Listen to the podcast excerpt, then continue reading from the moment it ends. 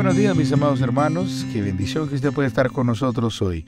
Hoy 13 de marzo, nuestra devocional se titula Yo estoy contigo para guardarte y nuestro texto de memoria se encuentra en Jeremías capítulo 15 versículo 20.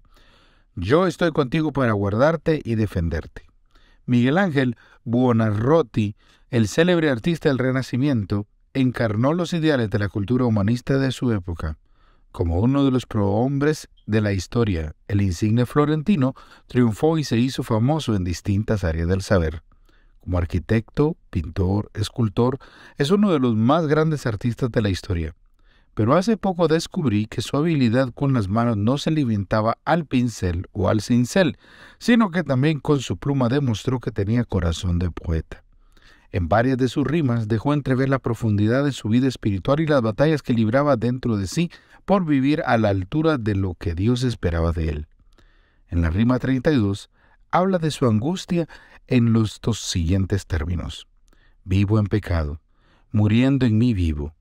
No es mía mi vida, que Él, que es del pecado, mi bien del cielo, mi mal viene de mí, de libre albedrío que a mí me falta.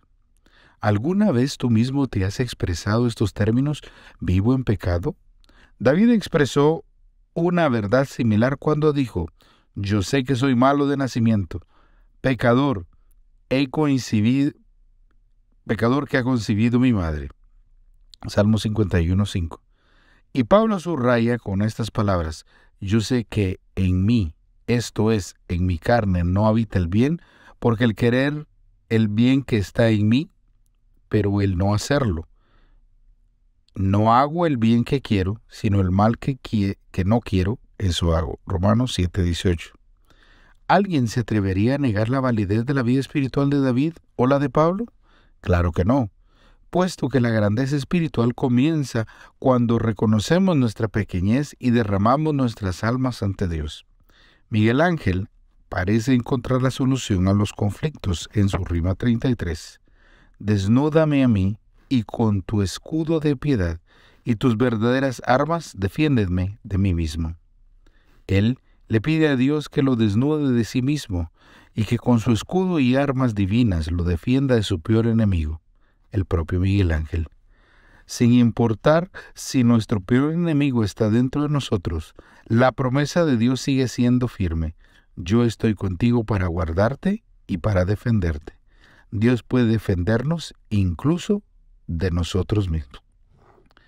Quiera Dios, queridos hermanos, que este pecado que podemos estar aguardando o podemos estar luchando por varios tiempos, hoy pueda ser vencido en el nombre de Jesucristo. Les invito a orar.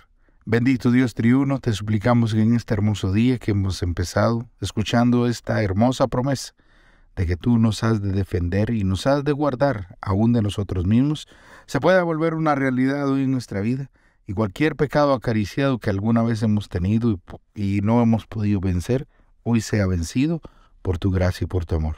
Bendícenos grandemente, bendice a nuestras familias, bendice a nuestra iglesia y lo pedimos en el nombre de Jesús. Amén. El Señor les bendiga y pasen ustedes un feliz día.